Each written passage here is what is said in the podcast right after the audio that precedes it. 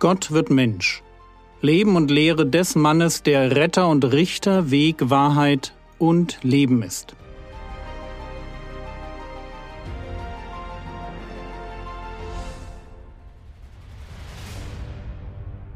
Episode 40 Eine Jungfrau wird schwanger. Gestern ging es um das Thema Prophetie. Im Zentrum der Episode standen zwei Kernaussagen. Erstens, Vorhersagen in der Bibel sind etwas ganz Besonderes und sie weisen auf Gott hin, weil nur er die Zukunft kennt.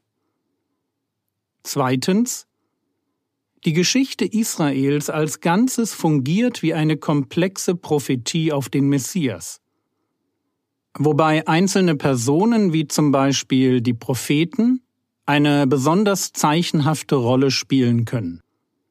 Wichtig waren diese Vorbemerkungen, weil wir in Matthäus auf diese Verse gestoßen sind. Matthäus 1, die Verse 22 und 23. Dies alles, also gemeint ist die Geburt Jesu durch eine Jungfrau. Dies alles geschah aber, damit erfüllt wurde, was von dem Herrn geredet ist durch den Propheten, der spricht, Siehe, die Jungfrau wird schwanger sein und einen Sohn gebären und sie werden seinen Namen Emmanuel nennen, was übersetzt ist Gott mit uns. Vers 23 zitiert eine Stelle aus dem Propheten Jesaja. Und Jesaja gehört definitiv zu den Propheten, die sich ihrer besonderen Rolle in der Geschichte Gottes bewusst waren. So lesen wir in Jesaja 8, Vers 18, Siehe ich und die Kinder, die der Herr mir gegeben hat, wir sind zu Zeichen und zu Wundern in Israel geworden. Vom Herrn der Heerscharen, der auf dem Berg Zion wohnt. Frage, was war passiert, dass Jesaja das so sagt? Schauen wir ein Kapitel zurück, Kapitel 7. Dort geht es um einen kurz bevorstehenden Angriff auf Juda. Zwei Könige hatten sich zusammengetan, um das Land Juda einzunehmen, den amtierenden König Ahas zu stürzen und einen Vasallenkönig zu installieren. Ahas bekommt logischerweise vor dieser Allianz Angst, aber Gott schickt den Propheten Jesaja und dessen Sohn zu dem König Ahas. Der Sohn heißt übrigens Shear Yashub, was übersetzt ist, ein Rest kehrt um ein zugegeben komischer Name für ein Kind. Also Jesaja und sein Sohn gehen zum König Ahas. Und im Auftrag Gottes verkündigt Jesaja seinem König, dass er sich nicht zu fürchten braucht. Warum nicht? Weil es nicht zu einem Angriff kommen wird. Ahas darf sich sogar ein Zeichen von Gott wünschen. Aber der König lehnt ab. Und dann heißt es Jesaja 7, Vers 14, Darum wird der Herr selbst euch ein Zeichen geben. Siehe, die Jungfrau wird schwanger werden und einen Sohn gebären und wird seinen Namen Immanuel nennen. Das ist unser Zitat aus dem Matthäusevangelium. Es bezieht sich hier aber erst einmal noch nicht auf den Messias, sondern auf einen noch nicht geborenen Sohn von Jesaja. Liest man weiter, merkt man, wie dieser Sohn zum Zeichen werden soll. Bevor er nämlich Gut und Böse zu unterscheiden versteht, sagt Gott, ist das Problem mit den zwei Königen gelöst. Gelöst dadurch, dass die Assyrer deren Gebiet einnehmen und plündern. Der Sohn, der geboren werden soll, bekommt deshalb auch den passenden Namen Maher Shalal Chashbas, übersetzt Schnell Raub, Eile Beute passend, wenn man zum Ausdruck bringen will, dass etwas zum Raub und zur Beute wird. Woher weiß ich, dass es sich bei dem Kind aus Jesaja 7, Vers 14 um den Sohn von Jesaja handelt? Ganz einfach, es steht im Text. Jesaja 8, die Verse 3 und 4. Und ich nahte der Prophetin, und sie wurde schwanger und gebar einen Sohn. Und der Herr sprach zu mir, Gib ihm den Namen Schnell Raub Eile Beute. Denn ehe der Junge zu rufen versteht, mein Vater und meine Mutter, wird man den Reichtum von Damaskus und die Beute von Samaria vor dem König von Assur hertragen. Aber das mit dem Zeichen ist damit noch nicht vorbei. Der Sohn wird mit dem Namen Immanuel genannt. Ihr merkt, dabei handelt es sich nicht um seinen Rufnamen, der ist schnell Raub, Eile Beute, sondern um etwas wie einen Titel oder eine Beschreibung seines Auftrages. Das, wofür er als Zeichen von Gott stand, nämlich für die Gegenwart Gottes. Immanuel oder im Neuen Testament Emanuel heißt übersetzt Gott ist mit uns. Und das wurde jetzt besonders wichtig. Denn die Assyrer, die kommen und das eine Problem lösen, werden selbst zum Problem. Sie beseitigen die beiden Könige, die sich gegen Juda verbündet hatten, aber sie machen sich jetzt selbst daran, Juda anzugreifen. Die Zeiten werden schlimm, aber Immanuel. Gott ist mit uns. Die Feinde können machen, was sie wollen, solange Juda seinen Gott fürchtet, ihm vertraut, auf ihn harrt und auf ihn hofft. So lange können sie Juda nicht schaden. Das hört sich dann so an. Jesaja 8, die Verse 9 und 10. Sammelt euch nur zum Angriff, ihr Völker. Ruft zum Kampf auf, dass man es hört, bis in die entlegensten Winkel der Erde. Rüstet euch zum Krieg, nehmt die Waffen zur Hand. Trotzdem wird der Schrecken über euch kommen. Panische Angst wird euch überfallen. Schmiedet nur Pläne, sie werden vereitelt. Beratet euch so viel ihr wollt. Es kommt nichts dabei heraus, denn Gott steht uns bei. Immanuel.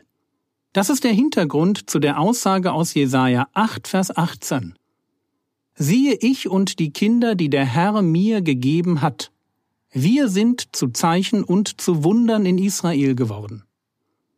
Während die Assyrer über Israel herfallen, lebt unter ihnen der Sohn des Jesaja als Zeichen dafür, dass Gott mit seinem Volk ist. So, und jetzt wird es spannend.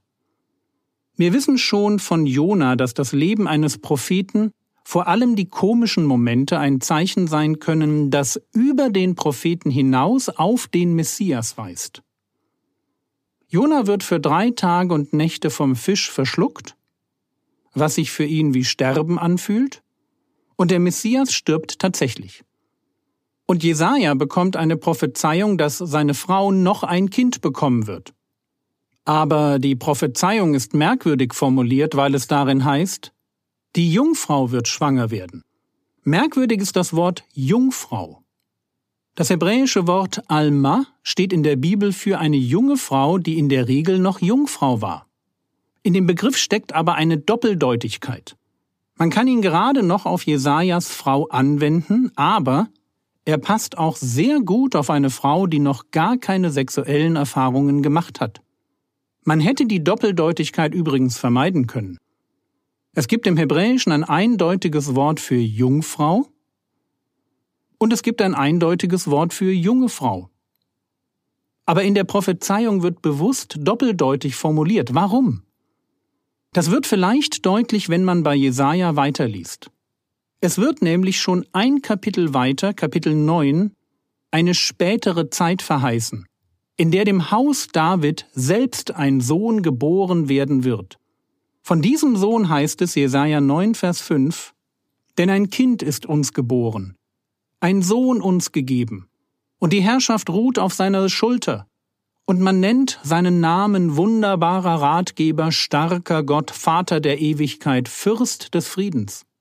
Also war der Sohn des Jesaja noch ein Immanuel im Kleinen ein Zeichen auf die Gegenwart Gottes in Zeiten der Not. So sollte nun ein Kind geboren werden, das die Grenzen zum Zeichenhaften sprengen würde. Dieses Kind wird man nennen starker Gott. Gott selbst wird Mensch und Kind und tritt in Gestalt des Messias seine Königsherrschaft an. Hier ist der eigentliche Immanuel. Der Gott mit uns, nicht mehr im übertragenen, sondern im wörtlichen Sinn. In Jesus ist Gott wirklich mit uns. Und jetzt legen wir die Puzzleteile zusammen. In Jesaja wird dem gläubigen Überrest Israels ein Immanuel verheißen. der dem Volk in einer Zeit großer außenpolitischer Not die Gewissheit gibt, dass Gott sie nicht aufgegeben hat. Aber für eine spätere Zeit wird ein noch größerer Immanuel verheißen, der, wie wir schon wissen, sein Volk nicht vor Armeen, sondern von seinen Sünden retten wird. Jesaja als Prophet ist mit seinem Leben ein Zeichen. Und die Geburt seines Sohnes ist das auch. Wenn also schon die Zeugung des ersten Immanuel ein Zeichen war, wie viel mehr müssen wir davon ausgehen, dass auch die Zeugung des zweiten, des wahren Immanuel besonders sein würde? Und diese Idee wird noch dadurch unterstrichen, dass die Prophezeiung aus Jesaja 7, Vers 14 in der griechischen Übertragung sich ganz eindeutig auf eine Jungfrau bezieht. Das mehrdeutige hebräische Alma wird nämlich in der Septuaginta und dann auch in unserem Matthäus-Text mit dem griechischen Parthenos übersetzt. Ein Begriff, der immer eine Jungfrau und nie eine verheiratete Frau beschreibt. Im griechischen Text des Alten Testaments ist jede Mehrdeutigkeit verschwunden. Aber warum? Und meine These ist die.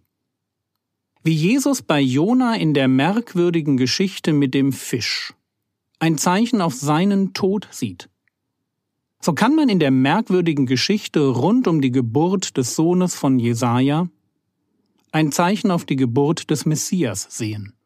Das umso mehr, als es sich in beiden Fällen um einen Immanuel, einen Gott mit uns handelt. Und ich denke, dass Gott selbst uns in der Lenkung der Übersetzung des hebräischen Textes ins Griechische einen Hinweis gibt, wie die Geburt des wahren Immanuel also die Geburt Jesu, sich von der Geburt des Vorläufers, also von der Geburt des Sohnes von Jesaja, unterscheiden sollte. Der erste Immanuel zur Zeit von König Asa wurde von einer jungen Frau geboren. Der zweite Immanuel in der späteren Zeit sollte von einer echten Jungfrau geboren werden. Jürgen, sorry, das ist mir alles zu kompliziert. Das verstehe ich gut. Es tut mir auch leid, dass diese Lektion länger und komplizierter wurde als üblich. Es kann sogar sein, dass dich die Argumentation von Matthäus nicht überzeugt. Ich meine, natürlich ist es der Heilige Geist, der das Matthäus-Evangelium inspiriert hat. Es würde also schon Sinn machen, seiner Auslegung von Jesaja 7, Vers 14 zu vertrauen. Aber gleichzeitig sind wir nicht die Zielgruppe. Matthäus schreibt sein Evangelium an Juden des ersten Jahrhunderts. Sie sollen durch seinen Bericht gewonnen werden. Die Argumente, die er bringt, müssen ihrem Erfahrungsschatz und ihrer Logik entsprechen, nicht der unseren. Und in diesem Sinn reicht es mir völlig, wenn wir das Wichtige festhalten. Gott steht zu seinen Vorhersagen, ob wir sie verstehen oder nicht. Und Gott hat uns seinen Emanuel, seinen Gott mit uns gesandt, um uns zu retten. Egal wie schwierig die Zeiten werden und egal wie groß die Herausforderung, Gott ist da. Das war's für heute. Der Herr segne dich, erfahre seine Gnade und lebe in seinem Frieden. Amen.